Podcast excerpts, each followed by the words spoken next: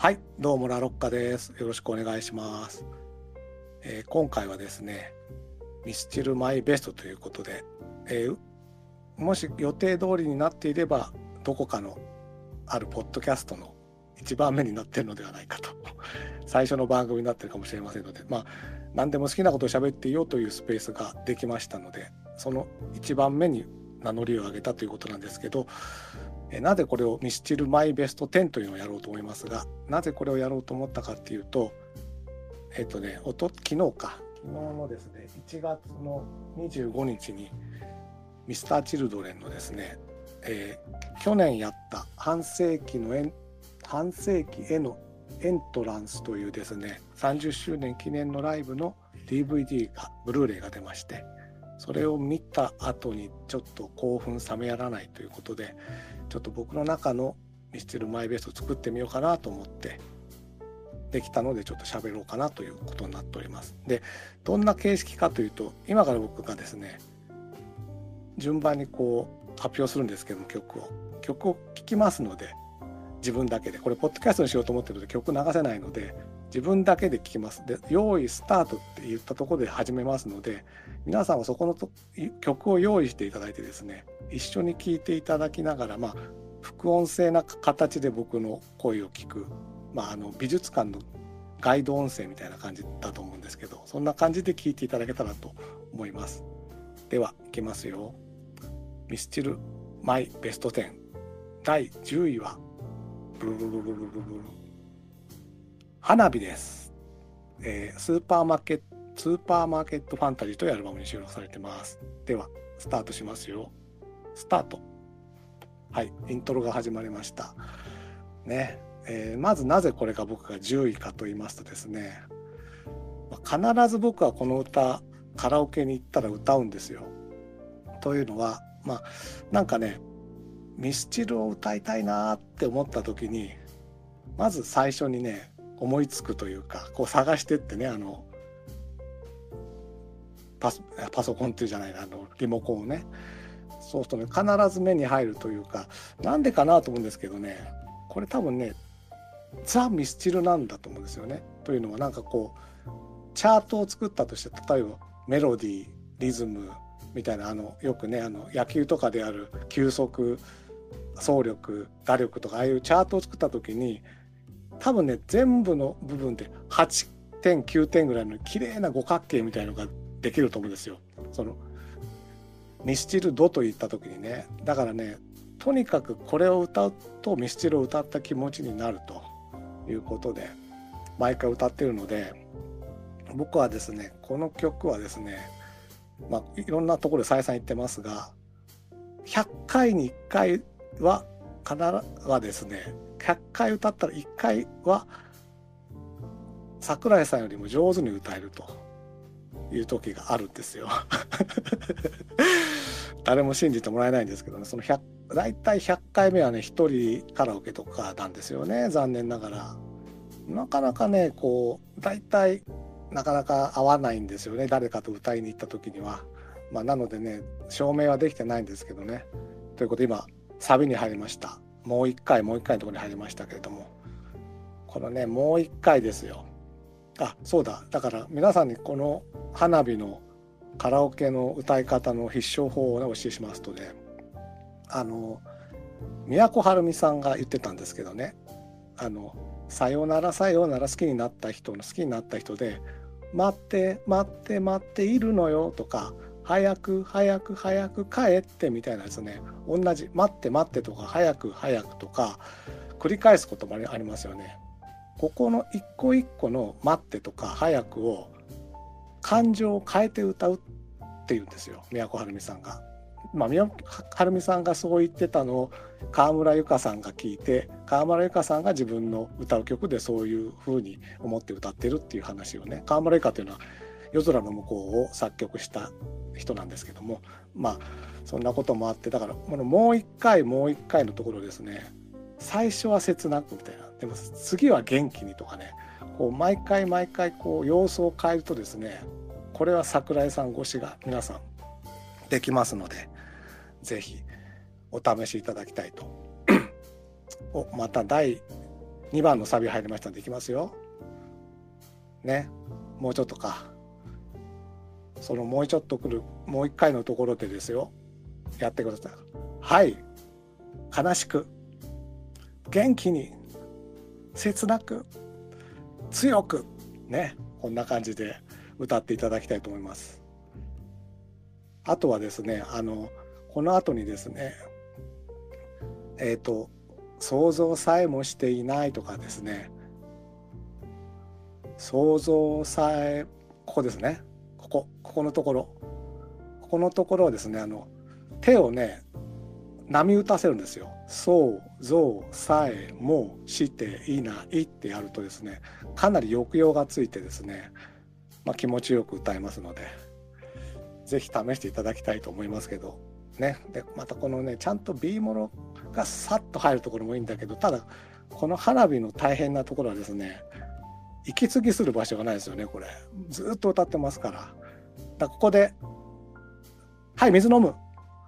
ね。はい水飲みましたか皆さん。今のところで水飲まないと最後のですね立て続けのもう一回が大変ですのでね。来ましたかもう一回。優しく強く悲しく元気よくねやってください。焼き付けてくださいよ。ね、ちなみにこれあの「コードブルー」というですねドラマの主題歌のようなんですけども私1話も見ておりませんので 本当にこの「花火」という歌だけが好きっていう。いやでも本当これこれはミスチルですよね。もうザ・ミスチルなんですよ。もう名詞に「花火」って書けばもうミスターチルドレンなんじゃないかって思いますけどもね。はい。この最後のもう一回。はい。ここですね。ここで一番ここはねシャウトですあのね桜井さんの一番いいところはですねこうある種悲鳴にも聞こえる高音あそこの叫びをですね叫びなんですよね桜井さんの歌声は。ということでこの叫びもぜひえー、マスターするとですね100回に1回上手に歌えるということになりますので10位は花火でした。ということで曲が終わりましてということで曲が終わったらもその話はしませんのでさあでは次第9位ですね。第9位は、えー、アルバム「9より強がり」です。いきますよでは強がり用意スタート。はい、イントロ入りました。えっ、ー、と、なんで強がりを選んだかというとですね、僕はそんなにですね、ミスターチルドレンのバラードはそんなに好きではないんですね。というのは、えっ、ー、とね、まあなんとなく、まあ例えば抱きしめたいとか、あとはなんだろう、サインとかかな。あとなんて365日とかか。なんとなくまあ、これはやっぱり男桜井さんが女の声歌った歌みたいな感じがしてまあ自分にとっての歌っていう感じはしないっていうところもあるしまあそもそも僕バラード系の歌をあんまり聴かないっていうのもありますけどただなぜこれを9位に入れたかっていうとえっとねこれいつか覚えてないんですけど2010年代のどっかのコンサートでえ武道館のコンサートがあったんですねミスチルの。でこの中で強がりが演奏されてでそのコンサートのメンバーの中にこの時は小林武さんですね。プロデュースしてた小林武さんが入っていて、まあ、キーボードを弾いてたんだけどこのね小林武さんのアレンジでのこのそのコンサートでの強がりがまあすごくてえ最初はこの前奏来た時ああ強がりかまあちょっと座って聞くかなぐらいに思ってたんだけどこれを聞いた時にいやもういやなんかね震えなんだろうなこう鳥肌が立つのかもううわーってなって何これなんかちょっと CD で聞いたと違うみたいななんかねものすごい厚みがあって勢いがあってすごかったんですよね。なのでねいやーと思って歌いを聴き終わってちょっともう余韻に浸ってたらちょうどその後に MC が入ったんですけどま桜井さんがねその時に今回のコンサートでこの歌を一番聴いてほしいんだ一番力入れたんだみたいな話をされててあやっぱりなって思ってその時に本当にこれすごかったんですよね。であのー、なんでえっ、とですねそれはですねこのバージョンが多分ね CD 化もされていてちょっと前に出たベストアルバムがあるんですよね Mr.Children の。でその中にあのえっ、と普通の CD、えーと、スタジオで録音したやつのベストとライブでライブバージョンのベストみたいな2枚組みたいなのが2枚出てるんですけど 2枚組が2枚ってややこしいんでだから全部で4枚あるんですけどその中のどっちかのベストアルバムのライブバージョンの方の強がりが多分僕が言ったやつだと思うんですよ。これで本当ね是非聴いていただきたい。この、ね、Q の強がりもだからそれ聞いてからねやっぱりこの何でしょうねこう強が強がりってタイトルもねいいんですよね。その強がらなくていいよって最後は言ってくれるっていう桜井さんのねそのこともいいし。あと武道館の思い出で言うとね武道館であの寺岡義人さん寺岡義人さんかっていう人がですねあのその人の何周年か記念コンサートみたいなのが武道館でやってゲストで桜井さんが来たんですけどそれが何でかっていうとあの寺岡義人さんっていうのはあのミスターチルドレンと星になれたらを共作した人だったんですね。でその縁もあってということでねで寺岡義人さんのコンサートのゲストで出た時にまあ一曲桜井さんのが何かの歌をカバーするっていうコーナーがあってですねそこで歌われたのがですね乃木坂46の「きっかけ」っていう歌でしてこれも良かった。だから本当に僕ねミスターチルドレンと武道館が本当にいい思い出しかなくてね。是非ね乃木坂のきっかけも聞いていただきたいですね。聞けないのかあれは。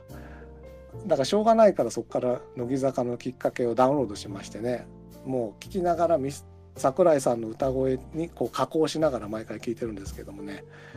これもなかなかひらがな4文字でね強がりとあときっかけとても良かったなと思いまして是非ですね、まあ、特にそのさっき言ったライブバージョンのやつは聞いていただきたいと思います。ねこんなこと言ってたら終わりました。構想ですね。うん。やっぱアレンジがねやっぱりいいですよねなんといっても。というわけで、えー、第9話強がりでした。はい終わりましたかな。というわけででは次の第8位を発表します。第8位はですね、えー、アルバムは「リフレクションネイキッド」から「I Wanna Be There」という曲になります。ではスタート。はいギターのね印象的な、トロが始まりましたけれどもこれねネイキッドっていうリフレクションのネイキッドっていうのは実は CD になってなくてリフレクションのなんだったかなパッケージだったらちょっと忘れましたけどあの CD になっているリフレクションの CD があってそれにですねあの、えーと、ダウンロードできる権利みたいなのがついてきてそこその中から6曲ぐらい後でその CD を買うとダウンロードできるっていう多分だから CD になってないっていう意味でネイキッドってついてるんだと思うんですけどもその一番最後に入ってた曲なんですが、まあ、まずこの「リフレクション」っていうアルバムが実はさっきね強がりで小林武さんすごかったって言ったけどミスチルが小林武プロデュースから実は独り立ちした最初のアルバムででその時のね最初のライブに僕はあの日産スタジアムですかねサッカーの。とこに見に行きましてこれがですねこの「I Wanna Be There」がですねアンコールの1曲目にかかったんですよ。したらねスマホつけてくださいって言うんですね。でスマホつけてみんながですねこの今サビかかってますけどこのサビに合わせてスマホの何ていうの画面のライトをつけて右左右左ってねみんなでねまあ5万人ぐらいかなもっとなのかな8万人ぐらいのかな分かんないですけどみんなでやったところをですねまあ結構上の方ではスタンドの上の方から僕は見てたんですけどまあちょうどねアンコールなんてちょうど暗くなった頃ですまあ壮観でね今まで見たあるいろんなライトアップの中でも多分一番綺麗だったんじゃないかなって思うんですよね。そのしかもみんながスマホでやったっていうところがで僕その時まだですねあのガラケーだったもんでガラケーだとですねあのねちっちゃい懐中電灯みたいのしかつかないんですよ。スマホはねこう画面でバーって光らせるともうほんと大きい光になるんだけどでもやりたいからさこうちっちゃい光でこうやってたら一緒に行った人にちょっと恥ずかしいからやめてよなんて言われたりしてね初めてちょっとガラケーからスマホに変えようかなと思った一コマでしたけど。でもこれはほんと綺麗で。でしかもこれだからさっき言った小林武さんから独立したね最初のライブっていうことで「I wanna be there」ですよ。私はそこにいたいんだっていう。このねあの実はそのなんだろうなその独り立ちするぜみたいな宣言の曲が足音っていうのがそのリフレクションの CD 化された方に入ってるんですけどそれは結構力強い歌なんですけどこのね聞いてもらって分かるようになんとなくちょっと弱気になりながらもでもここで歌いたいんだここにいたいんだっていうねなんかこう静かな決心みたいなのがやっぱりこっちは僕こっちの方が僕足音より好きでね歌詞の内容も。これがねいいんですわ。このギターね田原さんのギターがまたうん。ちょっと今までよりもなんだろうな力入ってるというかね。でも優しいんですよね。はい、左、右、左、右。ああ、もうね、まざまざと、ほんと綺麗だったな。あの、星、星じゃないんですよ。だから、右左って動くから、星でもないんですよ。なんて言ったらいいのかな、あれ。ほんとちょっとね、だから、ナウシカのオウムの上に立ってる自分みたいな、ちょっとそんな感じもありましたね、この時は。うん、ぜひまたああいうのどうなんですかね。今回のあそうだ先世紀のエントランスを見た範囲ではあんまりそういうシーンはなかったんでもうスマホをつけちゃいけないとかになったのかないろんなルールで。分かんないですけどね。ちょっとそのルールも甘かった頃の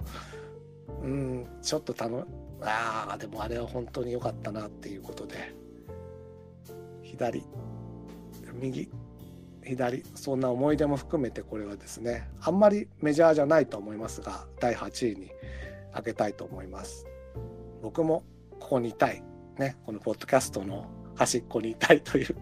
I wanna be there ってことですよ。そんなわけでですね。えー、これはもうぶっつけ本番でやってますのでねこう構想が長いとねこう喋ることがなくなるということでねどうなんですかねこれは。大丈夫かなこの企画はね。でもまあね第8位「I wanna be there」でした。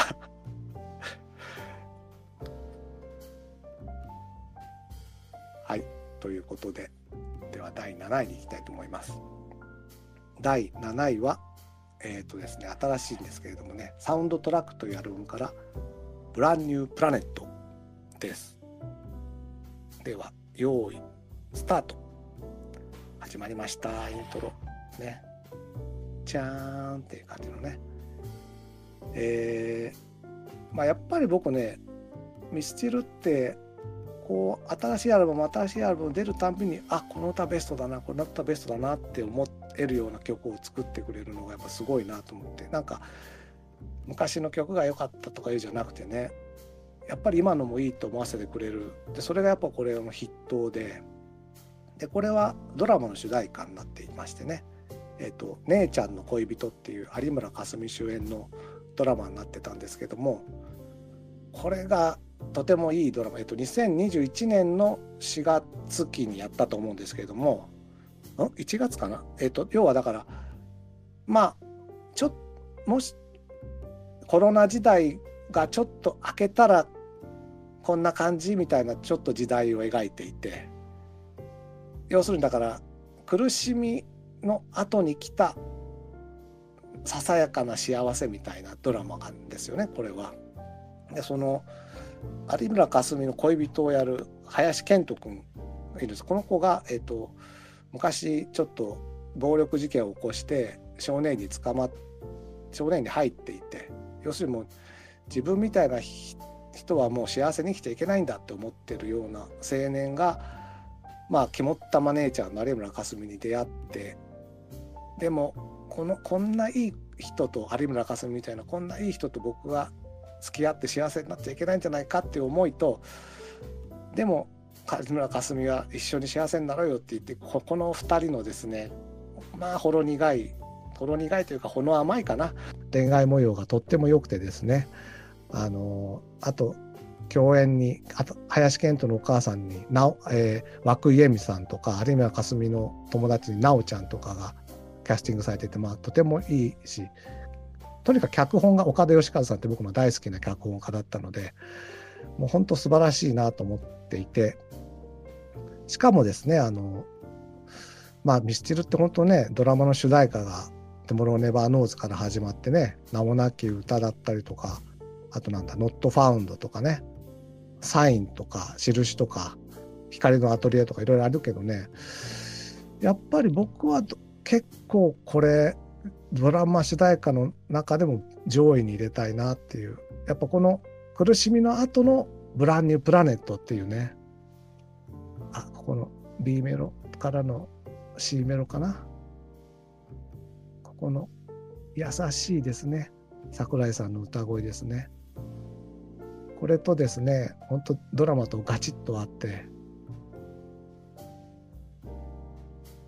しかもなんかこれはどうも海外のアレンジャーとタッグを組んでみたいな結構ミスチルとしても挑戦的な曲だったようでね。しかもだからあの今回の半世紀のエントランスの、えっと、僕が見たのはヤンマースタジアムという、えー、大阪の後半の方のなんですけど前半の東京ドームバージョンも、えっと、DVD は収録されていてその東京ドームバージョンでは1曲目にこれがやっぱね1曲目なんですよ。こコロナ禍がまあととりあえずコロナ禍をからみんなで見に行けるようにマスクはあるけれども見に行けるようになったちょっと新しいブランニュープラネットなライブであるっていうことの宣言をね多分それでしたんだと思いますけどももうこれを聞くとやっぱりね常に新しいんですよねやっぱりミスチルは。いやーよかったと。今回はバシッと入ったな、感想が。すみません、ちょっと水飲みます。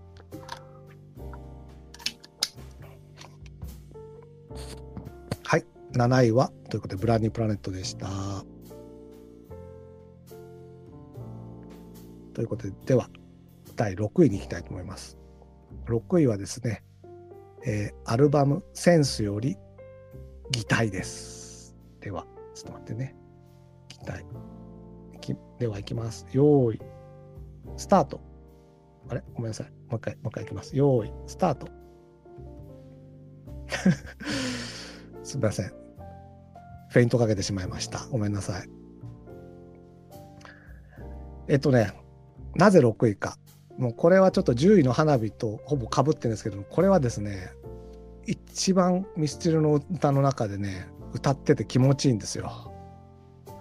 これはですね特にサビの部分なんですけどねとても気持ちよくてただこれなかなか僕で実は歌が好きだとか言っときながら覚えるのが苦手でいやあのねあまあそうだ。今ビハインドから始まったね。ここもいいんですけどね、ま、毎回僕はね歌を覚える時にはビハインドから始まるんですよ。でこれもねなかなかサビの部分が覚えられなくてね何回も聞いて何回も聞いてあの伸ばすとこがあるんですよね一番。あーってあそこが何泊かもう123って何回も何回もやってねやっと覚えてもうやっとカラオケで歌えるようになったっていう歌なのでねそういう思いも含めていやーでも本当ビハインドから始まったっていう歌詞がねもうとにかくカープファンをやってると広島カープファンをやってると本当にビハインドから始まるあちょっと待ってねねここですねアスファルト飛び跳ねるねもう少し、もう少しきますからね。ここが難しいんですよ。ね、それでも遠く伸びてね。あ、なかなか来ませんね。ここもいいんですよね。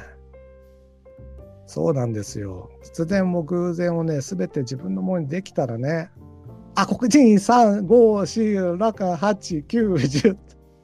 はい、すいません。ちょっと、まあ、ちょっと2番であります。ごめんなさい。はい。ということでね、難しいですね。初めての試みなので。ということで、まあでも、このセンスっていうですね、アルバムに入ってるんですけども、まあ大、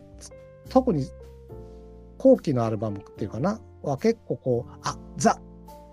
このアルバムにはザ・この曲みたいな曲が入ってて、例えば、It's a Wonderful World だと、やっぱ蘇生とかね、あとは、私服の音だと、パドルとか、ホームだと、彩りなんか、やっぱり、このアルバムといってはこれみたいな曲が入ってますけど、僕はやっぱこのセンスといえば、この擬態なんじゃないかなってね、思いますけどね。やっぱね、これ、結構、歌詞はね、苦しいというかね、うん、特に2番なんかねなんか聞きますとサプリメントなんかはただただ世の中で消えちゃうんだよとかね結構ですねなんか、うん、彩りもそうなんだよ。彩りの2番も結構ね金銀紫のなんかねもう自分の人生のちょっとマイナスな部分12345678910ですはいね、ここです。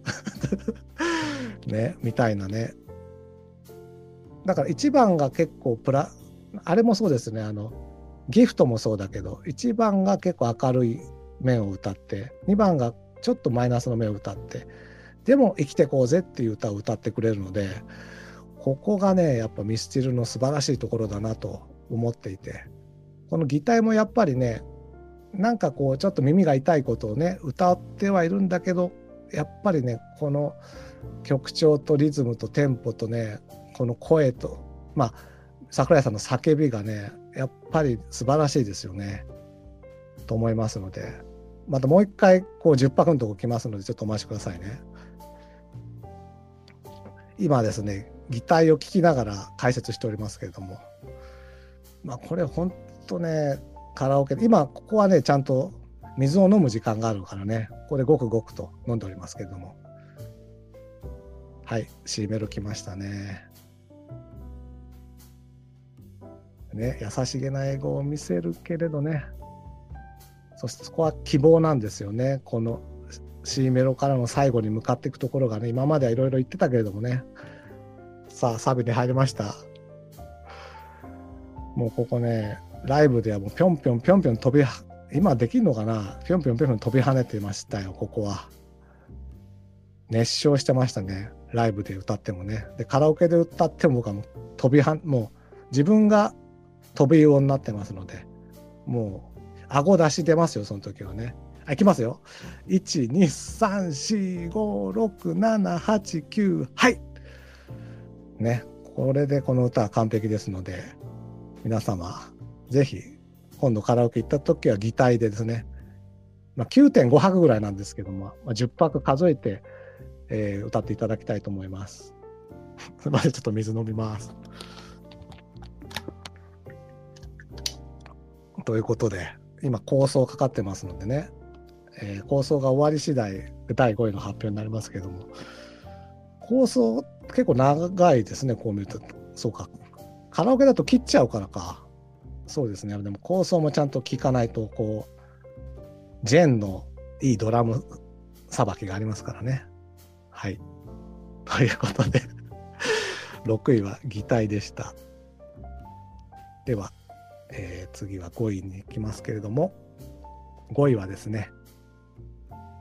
スーパーマーケットファンタジー、また出ました。花火に続いてスーパーマーケットファンタジーというアルバムから東京になります。では、いいですか？皆さん、東京の用意は？いきますよ。用意、スタート。はい、イントロ入りました。ねまあ、これもあんまりメジャーじゃないのかもしれないですけど、何ですかっていうと、僕はやっぱ東、まあ、ちょっと広島行ったり鳥取を行ったりはしましたけど基本的には東京生まれ東京育ちなんですよ。であのビギンっていうバンド僕好きなんですけれども、ビギンのですね、防波堤で見た景色っていう曲がありまして、その中の歌詞にね、東京門が一番田舎者なんだっていう歌詞があるんですよね。要はビギンっていうのは沖縄から出てきて東京で揉まれて今の地位を築いたんですけども、まあ、僕はだから結局揉まれることがないわけですよね東京育ちだから。要はだからそういう言ってみればこう東京に住んでる中で一番の何だろう田舎者とかのんきな人間みたいなことで過ごしてきたものですからなんかねそういうのに負い目はあるわけですやっぱり。ねみんなこう田舎から出てきました頑張ってますっていう人に対してなんとなくの負い目があってねまあでもそんなでもそんな中でもこの東京っていうのはやっぱり東京に住んでいながらも東京はちょっとずつ変わっていくしうんでどんどんどんどんリニューアルはしていくけれどもでも何かこう東京に住んでいるっていてここにまで生きてきた自分みたいなのの歴史の変遷みたいなのを肯定してくれてる歌みたいなね感じがして結構ほんとこれは大好きでねスーパーマーケットファンタジーを最初に全部バーって聞いた中で一番耳に残ったというか先に好きになった曲なんですけど今僕はよく池袋の方にね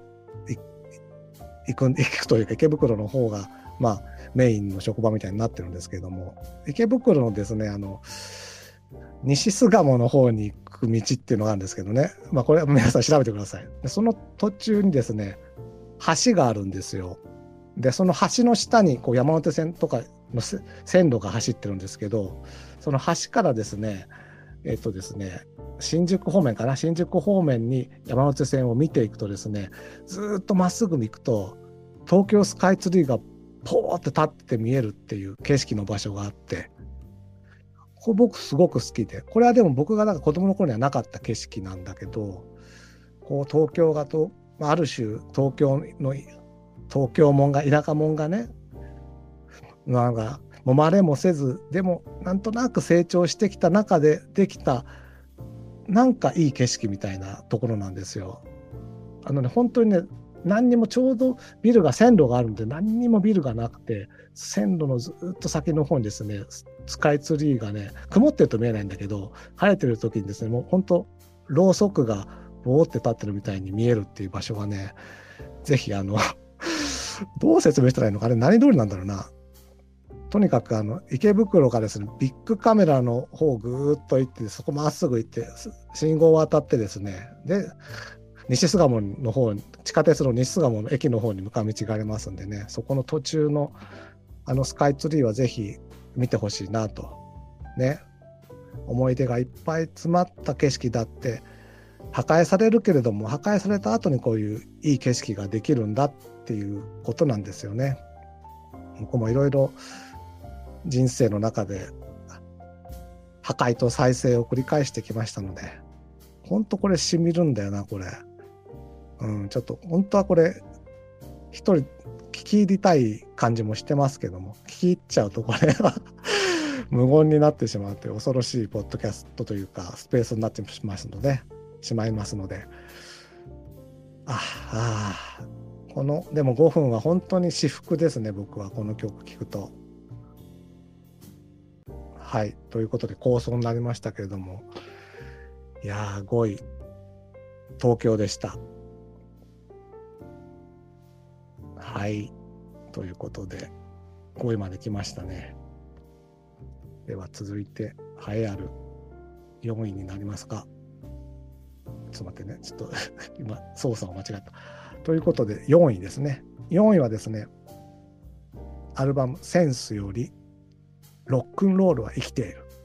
なります。では、いきます。用意、スタート。ごめんなさい。私どう指が反応しないのごめんなさいね。ちょっとフェイントしました。もう一回いきますよ。用意、スタート。あれ？ごめんね。もすみません。もう一回いきますよ。用意、スタート。あ、来ました。あれ？はい。デカデカじゃんっていうね、印象的なロックロールは生きているというのを英語で言っておりますけれども、誰かがね。これね、はい。えっ、ー、とね、まあ、結構だからミスチルはいろんなさっきも言ったバレアードもあれば、まあ、結構ポップス的なのが多いと思うんですけどちょっとダークな感じの曲っていうのもあって例えば古いので言うと西へ東へだとかあとはフェイクとかねあとこの前ですね半世紀のエントランスのヤンマースタジアムでは「ラブ始めました」っていう曲がとても印象もう一番良かったかなと思うんですけどあるんですけどそういうダーク系のミスチルで僕はこのロックンロールは生きてるがねまあ好き。なんでしょうねこれ。あのもうちょっとあとですね来るとこがあるんですけどねどこが好きかっていうともうちょっと待ってねちょっと待ってね。こここラライララインとこですね。ね。はいライラライ来ました。ねもうアリスのチャンピオンかロックロールは生きてるかっていうぐらいこのライラライが入るのはもうこれだけですから。もうライラライが好きでねこれもカラオケで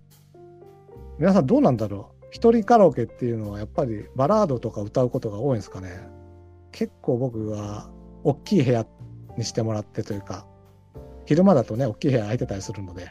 大きい部屋ともこう縦横無尽にね動きながらですよ。ライラライライラライやってますけどもね。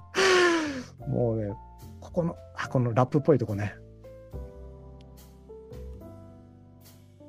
ねこのラップっぽいとこ。このこの一番最後のねちょっとラップのが普通の喋りみたいになるとこがねね。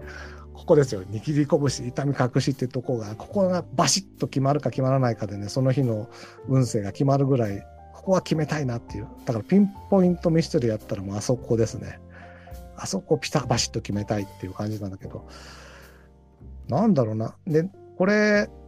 センスってやるものが出た時になんか音楽評論家かなんか喋ってるラジオを聞いた時にやっぱりこの歌を一番評価してましたよね。うん、ミスチルってなんかポップスの人かと思ってたけどロックンロールができるんじゃないかみたいなことを言われてたしこれはですねとにかく、ま、だからあれですねあの東京半世紀へのエントランスの東京ドームでやった要するに前半のバージョンでは「ラブ始めました」じゃなくてこの「ロックンロールが来ている」の方がそのダーク系のところでかかったみたいで行きたかったな東京ドームね取れなかったんですよね。で日産スタジアムはちょっと行けな行けない。まあ日程鉄行けないからチケットも申し込まなかったんですけどもね。あ来た。ライラライ来ましたよ。ライラライね。もう歌いたい業のポッドキャストにしないんであれば。はい。ロックンロールは生きてますから皆さん。もうね、ミス、本当ミスチル聞くとね、特にこの歌を聴くとロックンロールは生きてますって思いやりますんでね。いや聞き入っちゃうんだよな。これね、あれですよ、あの、今ですね、あの、僕だけ曲を聴いている体でですね、で、あの、後でこれ、多分、ポッドキャストになった時に、あの、副音声的に聞けるっていう実験的なポッドキャストをやっておりまして、これが4位なんですよ。後でだからこれあの録音してますので、あのスペースで聞いていただいてもいいです。一応僕の今の、あ、そうだ、言っとかなきゃね。これ、ずっとじゃない。今日の、今日、今の10時前現在の僕のミステルベスト10であって、多分明日になったら変わっておりますので、そこだけはご了承いただきたい。ただまあ今日の朝からねずっとあの昨日のライブの DVD 見てその後朝から考えたらとりあえずこれが今日かなみたいなことでやっておりますので4位はロックノールは生きてるでしたはい構想本当構想カラオケで聞いてないからダメだねどこで終わるか分かんないですよね今なんかこう遠くのラジオみたいな音が入ってあ、終わりですね。終わった。まずい。ちょっと次の曲が入っちまったんで、ちょっと待ってね。ちょっと待ってね。一人で操作してると、はい。ということで4位でした。では次3位に行こうと思います。では3位は、えー、アルバムディスカバリーより終わりなき旅です。では行きます。いきますよ。用意。スタート。いやー。終わりだき旅始まってしまいました。これはね、なんとですよ、昨日の見た反省会のエントランスの大阪ですね、ヤンマースタジアムでやったコンサートではなんと1曲目でした。びっくりですよね。1曲目に。これ大体どのライブでもアンコールの最後に歌われる歌だと思うんだけど、まあびっくりしましたね。でもまあそれだけこう今回のコンサートへのなんだろうな前のめりなミスチルの感じが出てたんですかね。もうねこれは何で好きかっていうと僕あのこれはさっきね、えっと、さっきはブランニュープラネットとかでもしゃべりましたけど、ミスチルはドラマの主題歌がとても多いんですが、これもあるドラマの主題歌で、えっ、とね、田淵久美子さん脚本の「殴る女」っていうドラマの主題歌だったんですよ。これあの主演が涌井絵美さんと吹越充さんでで吹越充さんがロートルのボクサーをやっててで涌井絵美がひょんなことからその人のトレーナーになるっていう話なんだけどこれね僕ねまあこれもね今回のミステリーと同じであの連ドラベストみたいのを考えるとこう王様のレストラン1にしようかなとかいろいろ 入れ替わるんだけど場合によると僕殴る女が僕連ドラ日本の連ドラマイベストになるぐらいこれめっちゃ好きなドラマでこれがね9話でね打ち切りになったっていう話なんですよ。あまり視聴率が振るわないから。でも僕が今まで見た連続ドラマの最終回で最も素晴らしい最終回だったと思ってっていうのはこの吹越充さんがだからもう本当にもう年齢がいっちゃってるのでもう本当引退マギアみたいなボクサーなんだけどその人がこうなんとか復活して頑張るみたいなのの最終回の戦いみたいなボクシングのシーンが続くんだけど結構まあそんなに僕ボクシング見てないからもしかしたらボクシングすごく見てる人からするとちょっと甘っちょろいって見えるのかもしれないけどまあすごかったしわかんないです。よ僕多分稽古メースましてっていう今年あ去年か去年の後半にすごく評価された日本映画がありましたけどもボクシングの。それと多分匹敵するんじゃないかなとは思うんだけどね。まあこれ僕のそうなんだろう。記憶最高ドラマみたいなところなので今見たらちょっともしかしたら感想変わるかもしれないけどでもぜひこれね殴る女って多分フジテレビオンデマンドとかにあると思うので機会があれば。序盤はコメディでめちゃめちゃ面白くて後半に行くにつれてこの吹越さんと涌井絵美のバディ感ととにかく吹越さんがやっぱ一番ベストアクトだと思うんだよな今までの中で。ほんちょっとニヒルなんだけど情熱あふれるボクサーみたいなね素晴らしいんだよな。でそこにですよ忘れられてるはいるかもしれないけど「終わりなき旅」ってこの主題歌がやっぱりバシッとはまって本当によくてでこれを昨日ねやっぱり一発目でボンって聞いた時にね蘇りましたねその気持ちが。B メロ入あ C メロ入りましたね。こっからですよ。ただこれカラオケで歌うと大変なのはあのー、こっから転調転調の嵐で どんどん上がっていくという。昨日のやっぱ桜井さん、ちょっと多分声枯れてましたね。あの多分最後の方なのかな、山スタジアムってコンサートの。声枯れてての最初に送ら終わりなき旅なので、やっぱ後半はちょっとかすれながら、でもね、そのかすれながらの後半の終わりなき旅も良かったんですけどね。しかも、なんだろうな、こう、一番最後やりきったっていう終わりなき旅じゃない、始まりの終わりなき旅っていうのを初めて聞いたんで、よかったんだよな。ね聞いちゃいますね、これね。だからまあ、これを1曲目にっていうのは、まあ僕が好きなビギンで言うと、おじい自慢のオリオンビールを1曲目かみたいなことなんですけどね。こっちの例えの方が分かりにくいっていうことになりますけど、来たでこっから店長店長で、もう店長、店長やめてくださいみたいなことに店長、お願いやめてみたいになりますけどね。まだね、ここはまだ大丈夫。よくこのな曲を作れるなと思いますよね。あのー、ほんとこれ、最初聞いた時点最初に本当に天才だと思ったのけど、あ、来た店長来ました。店長来ましたよ。まだ店長大丈夫。まだ大丈夫。ここはまだ歌えるんですけどね。多分だから、なんだろうね、あの、あの、オペラ歌手とかでも結構大変なんじゃないですかね、これ、ちゃんと歌おうと思ったら。ね、素晴らしいはずの、大きなはずか。あれ？こんなもんだったっけ？もう一回転調したと思ったのにな。いや、記憶というものは恐ろしいものですね。もう一回転調するよね。しないっけ？し直しませんでしたね。ごめんなさい。おしゃべりに夢中になってる。だからもうこれ、もしかしたらごめんなさい。もしかしたら、ポッドキャストとしてはボツになるかもしれません。すいません。ちょっと実験的です。はい。ということなんで、おかしいな。まあでも、ここがね、ここのね、ここの、ここの曲のところにね、あの、吹越さんのシャドーボクシングとかがね、入ってくるんですよ。もう、本当に素晴らしいですよね、あのドラマ。田淵久美子さんっていうのは、あの、篤姫とかね、大河ドラマを書いてる人だけど、篤姫も良かったけど、うん、これが最高傑作だな、多分。あと、涌井絵美さんもね、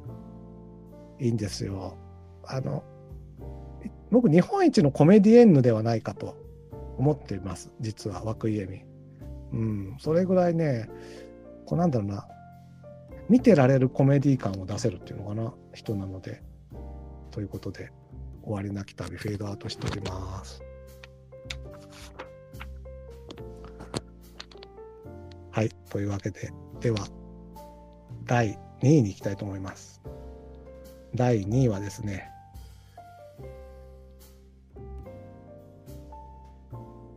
えー、スまたですね、3曲目だ。あら、選んだ、ちょっと気がつかなかったな。3つあこのアルバム3曲目なんです、スーパーマーケットファンタジーより、エソラです。では、いきます。エソラ。いきますよ。用意、スタート。来た。来た。エソラはですね、まあもう、これは今日だから多分2位なんですけど、もうあのーライブの後半の一番盛り上がるところで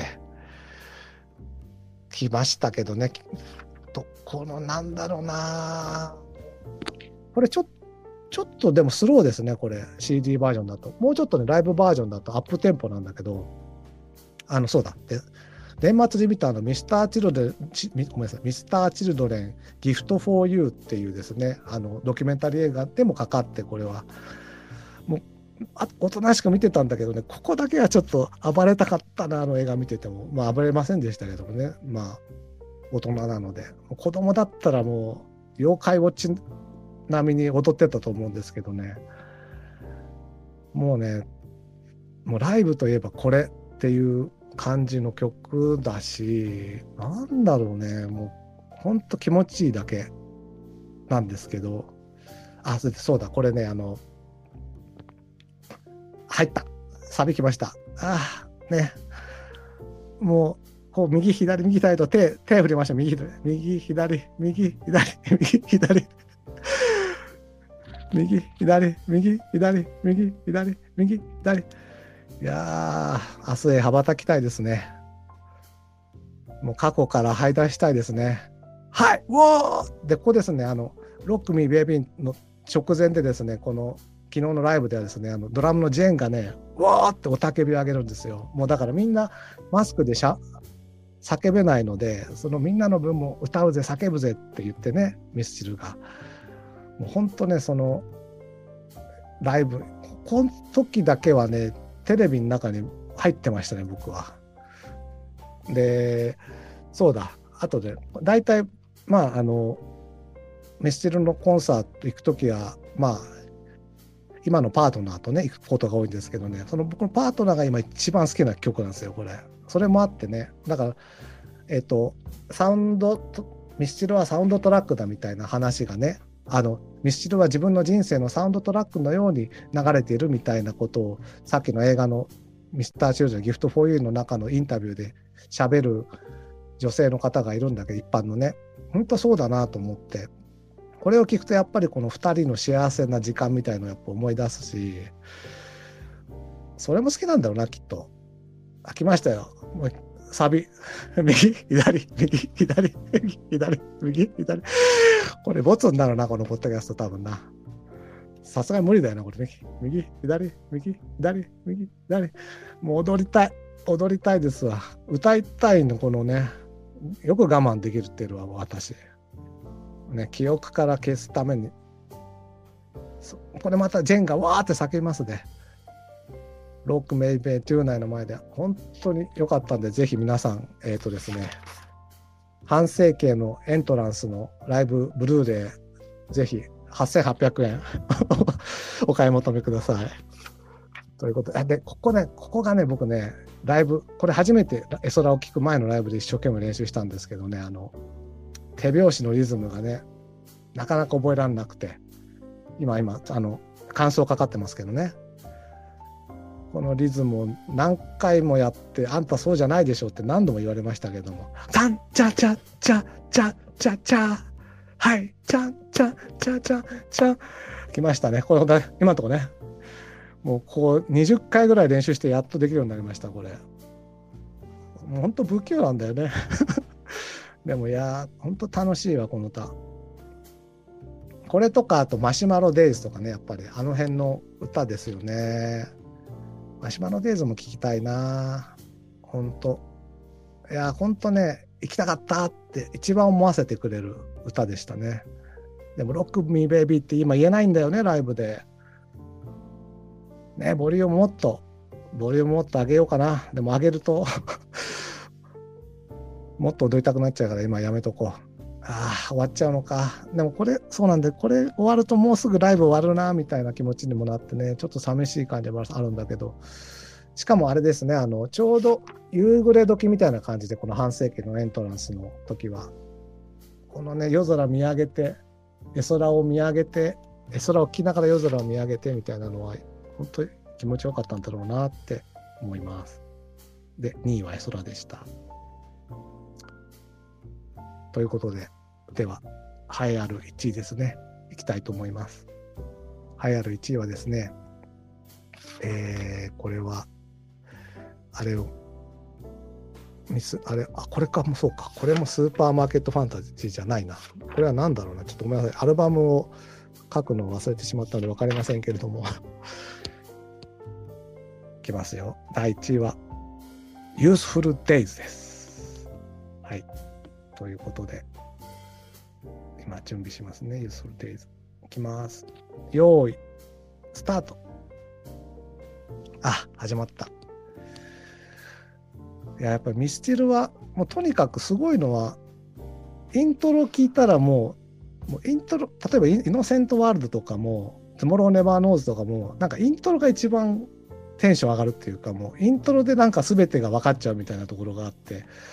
この「ユースルデイズもねイントロ聞いただけでも来たってなるんですけど今回だから昨日のヤンマースタジアムでは分かんなかったんだよな。ただこれとても好きでですね、まあ、これもさっき言った僕の中のある種人生のサウンドトラックの一つでまあ今のパートナーを入れるとですね僕は大恋愛みたいなのは3回していまして。で1人目の大恋愛の彼女とのバックにかかってた曲はサザンオールスターズの「太陽は罪なやつで」で今のパートナーの、えー、サウンドトラックにかかってるのバックにかかってるのは「絵空で」だからこれちょっと聞かせられないんですけれどもこのあのポッドキャストは、えー、2人目のですね。大恋愛をした彼女とのバックにかかってた曲がこの「Useful Days」で。もう今もまあ思い出してはサボあのトゲに刺さってないかななんてねちょっと心配なんかをちょっと思い出しながらもね聴いちゃう聴いちゃう曲なんですけどもね。あこのしかも「歌りって」で「たりって」のここがまたねこうライブバージョンが2人で生まれたらみたいなとこになるんですけども。何言ってんだ、まあ、そんなことでねこれは忘れられない。うん。とてもとても好きな人だったっていうのもあってね。でしかもこれ「アンティーク」っていうドラマの主題歌でもあってこの「アンティーク」もよくてねこれはなんか今はやもうジャニーズを辞めてしまった滝沢くんが主人公で滝沢くんがまたこれ元ボクサーなんだけどボクサーを辞めざるを得なくなって、えっと、洋菓子店に勤めるっていうでその洋菓子店にいる藤木直人とか阿部寛なんかと原作の漫画ではボーイズラブらしいんだけどボーイズラブにならない友情で結ばれていくみたいなドラマでこれもあのさ、えー、とこれもですねあの、えーと、ブランニュープラネットの時で言った姉ちゃんの恋人で脚本やった岡田義和さん脚本のドラマなんだけどこれも素晴らしくてこれも一緒に見てたんだよね。だからその人とね。そんなこともありましてね。なんだろうなこれいいでしょうね。もうなんかだんだん解説するのがだんだんバカらしくなってくるぐらい。ああこれはねあ C メロ入ったな。あここのこっそりのとこね。I go back useful days I go back useful days ですよね。だから useful days に戻るわけですよ僕は。やっぱりこの曲すごいなやっぱり。音楽っていうのは。これを聴くとやっぱりね戻りますね、まあ、だからちょっとこれはあんまりカラオケで歌ってないんですよ実は。だから一緒に今のねパートナーと一緒にカラオケ行った時ちょっと歌えないじゃないですか。ということなので、ね、あんまり歌えないっていうことなんですけども。ね。そういうことでね今浸っております。浸っちゃいけないんですけれども。ああ来ましたね。つないだ手を離してしまったんだよな。そうなんですよ。まあそうだ。だからでもララランドで言うとだから今妄想シーンに私は入ってますけれども。でもこれを終わったらまた通常に戻るというそのねこの人生の機微みたいなところをやっぱ感じられるしね。なんだろうな。このちょっとやさぐれた桜井さんの歌い方っていうのがやっぱりちょっとうん。他にはあんまりないし気持ちいいなって気もするし。でもポップとってもいいなと思います。はい。というわけで。えー、以上1位まで来ましたけれども。いかがでしたでしょうか？この企画は。ね。えー、そんなわけでですね以上ミスチルマイベストをお送りしました。はい。いいですかね？はい、ということでですね、終わったかな？いや、ちょっともう、浸っちゃうんですよね。やっぱこの歌聞くとね。いけないいけない。ということで、そんなわけで、えー、今回のマイフィッスルベストということで、昨日のコンサートを受けてのちょっとした企画でした。もしかしたらポッドキャストになるかもしれませんので、その時はお聞きください。ではでは、さようなら。